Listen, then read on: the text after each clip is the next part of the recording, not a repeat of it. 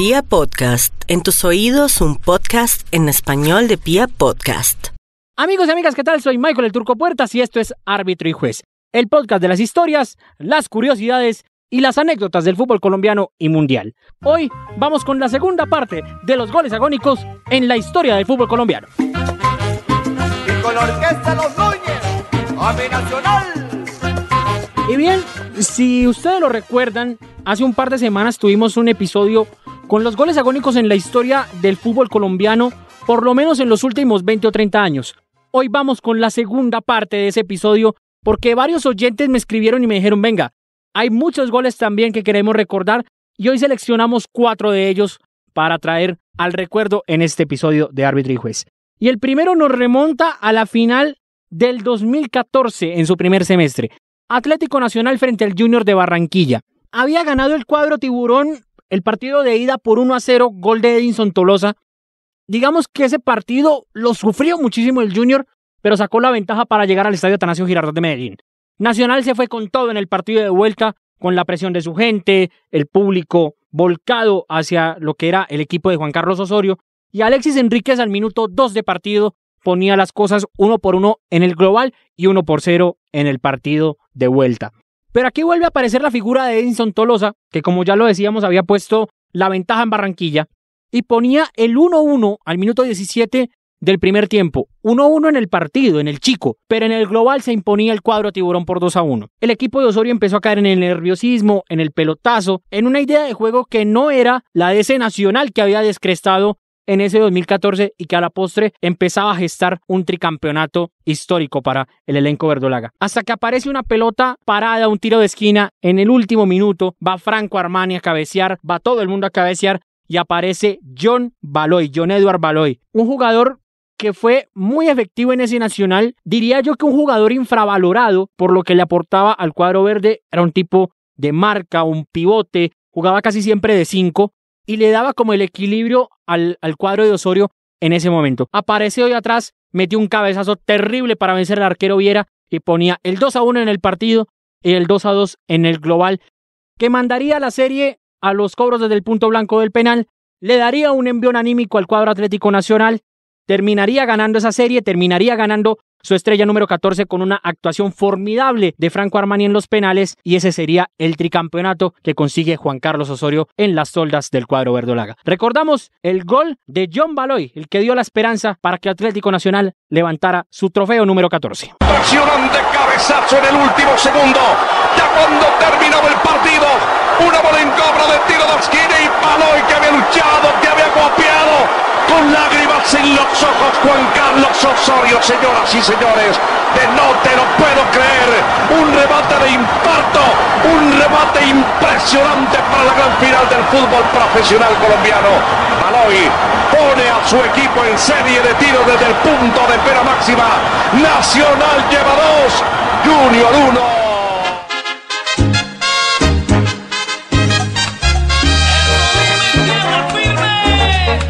Nos remontamos a un antecedente muy reciente en el tiempo, pero que no por eso deja de marcar historia en estos goles agónicos del fútbol colombiano. Hablamos de la final del torneo Apertura del año 2018 disputada entre el Atlético Nacional de Medellín y el Deportes Tolima el 9 de junio del año 2018. Una final que había empezado ganando el cuadro Atlético Nacional porque ganó el partido de ida en la ciudad de Ibagué con gol de Dairo Moreno, un nacional que incluso pudo haber hecho más amplia su ventaja en la cancha del Manuel Murillo Toro, pero que llegaba a Medellín con las sensaciones del favorito, había hecho una campaña, digamos que aceptable dentro de los números y que ponía a un rival que en los papeles era inferior en cuanto a nómina y obviamente el tema de definir de local le daba como cierta ventaja al cuadro Atlético Nacional y obviamente todas esas condiciones lo ponían como el máximo favorito para ganar aquella final. Entonces aquí aparece la figura de Alberto Gamero. Gamero solamente había ganado un título de liga en toda su carrera, que fue en el año 2008 con el Boyacá Chicó.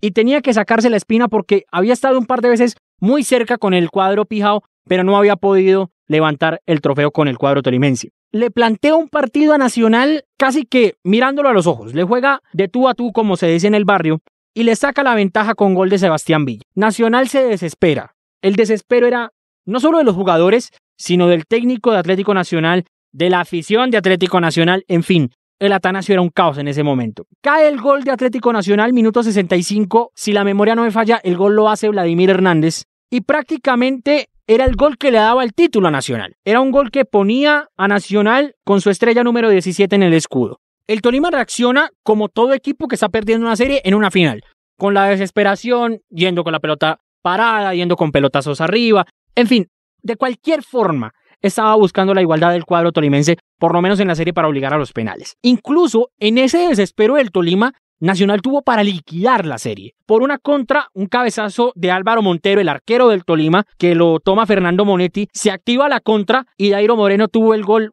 a merced para rubricar la estrella del cuadro verdolaga. Pero definió mal, decidió mal, se reactiva la contra a favor del cuadro Pijao y ahí se genera el tiro de esquina que va a levantar en el minuto 90 más 3. Y el Tolima apela al trabajo de semana en ese tiro de esquina. Muy fácil hubiera sido mandar esa pelota, qué sé yo, al segundo palo, el punto penal y buscar cualquier borbollón en el área o alguna cabeza que se metiera.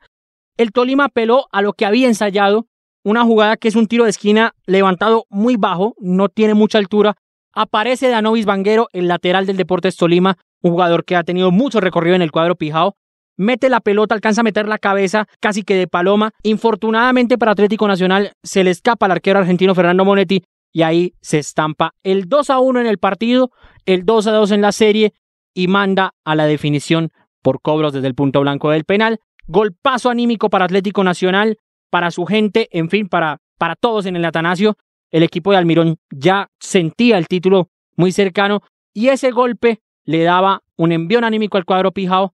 Aparece Álvaro Montero gigante en la definición por penales, aunque hay que decir que hubo displicencia también en los cobradores de Atlético Nacional y el cuadro Pijao logra el segundo título de su historia en el profesionalismo.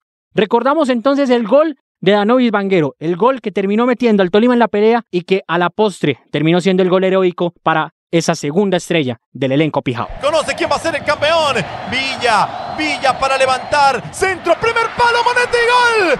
¡Gol!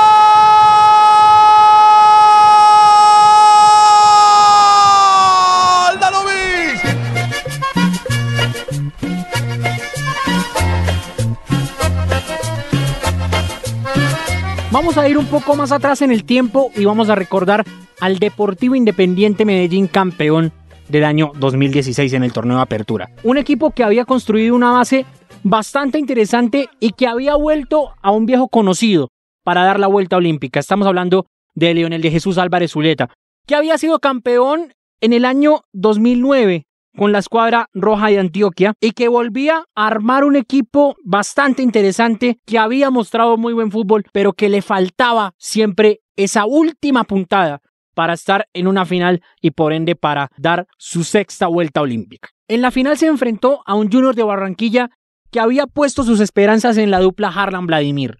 Había hecho fiestas esa dupla en lo que fue todo ese campeonato, dirigidos por un técnico que a mí me parece uno de los más conocedores y de los más virtuosos hoy por hoy en el fútbol colombiano, como lo es Alexis Mendoza, que estaba dando sus primeros pinitos como entrenador en propiedad, hay que decirlo, pero que dentro de las formas que mostró, dentro de la forma que paraba ese junior, había dado bastante de qué hablar, sobre todo en ese 2016. En el partido de ida habían empatado a un gol con goles de Jorge Aguirre y Juan David Cabezas en un partido más reñido que jugado no fue un gran partido de fútbol esa primera final. Y en la vuelta aparece Cristian Camilo Marrugo, un jugador que ha pasado por Atlético Nacional, por Independiente Santa Fe, por el Tolima y que hoy está en el fútbol mexicano, pero que en ese Medellín 2016 fue un pilar importantísimo para Leonel de Jesús Álvarez. Había sido gran figura de ese poderoso de la montaña y en la final lo demostró. Había marcado el primer gol al minuto 35, pero el segundo, el agónico, el que vamos a recordar, lo hace agónico el hecho de que el Junior estaba montado en el partido, había estrellado una pelota en el palo, estaba incluso Viera buscando un cabezazo y Viera por buscar ese cabezazo deja desguarnecida su portería para una corrida memorable de Cristian Camilo Marrugo para marcar el segundo gol del partido, sellar el 3 a 1 en el global y ponerle al poderoso de la montaña su sexto título en la historia. Vamos a recordar entonces la corrida de Marrugo, el gol de Marrugo que selló el triunfo y la estrella del Deportivo Independiente Medellín. Cristian Marrugo,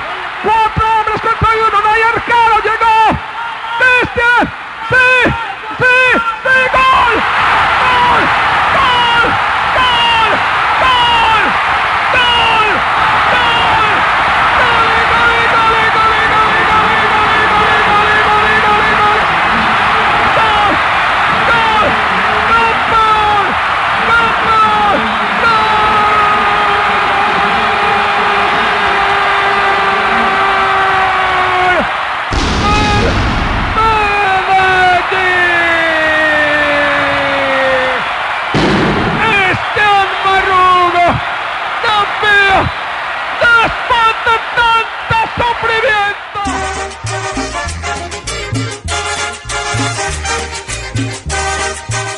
Gol que vamos a recordar y con el cual vamos a cerrar este episodio de árbitro y juez es sin duda uno de los más recordados por la gente. Lo pidieron muchísimo en las redes sociales y obviamente hay que tenerlo para cerrar este episodio. Por los rivales, por el marco, por el momento de partido que se vivía, en fin, tenemos que recordar el zurdazo de Henry Rojas en la final Santa Fe Millonarios del año 2017. Una serie que por lo menos en su partido de ida se definió por un pequeño detalle. Una pelota parada, tiro de esquina, cabezazo de Andrés Felipe Cadavid y el 1-0 para que los embajadores defendieran la ventaja frente a su rival de patio en el partido de vuelta el 17 de diciembre. Ese partido de vuelta lo arranca ganando Independiente Santa Fe con gol de penal de Wilson Morelo, lo iguala Millonarios en el Chico y se pone en ventaja en el global con un gol exactamente igual al del partido de ida. Centro, esa pelota la levantó Juan Guillermo Carachito Domínguez. Aparece André Felipe Cadavid desde atrás e iguala las acciones en el partido y ponía a los albiazules en ventaja en el global. Pero aparece de nuevo Wilson Morelo, una jugada desde atrás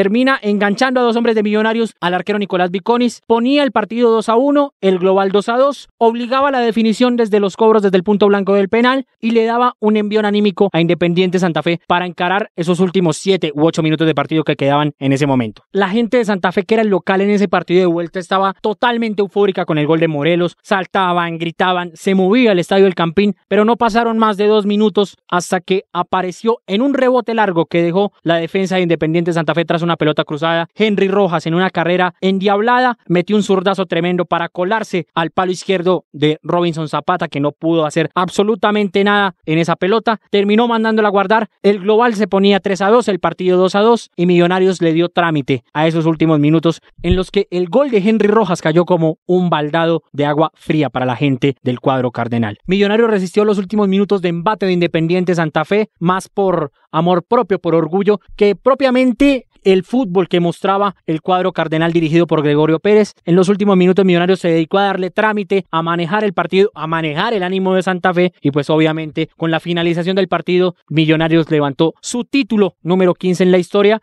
el que para muchos hinchas azules es el título más importante de su historia. Por el rival, el rival de patio, el rival de toda la vida, por jugar en condición de visitante y por ese gol de Henry Rojas al minuto 85, cuando ya estaba muy cerca la definición por penales para decretar el título del cuadro embajador. Recordamos el zurdazo de Henry Rojas, que quedará grabado en la mente de los hinchas de Millonarios. ¡Gol de Millonarios!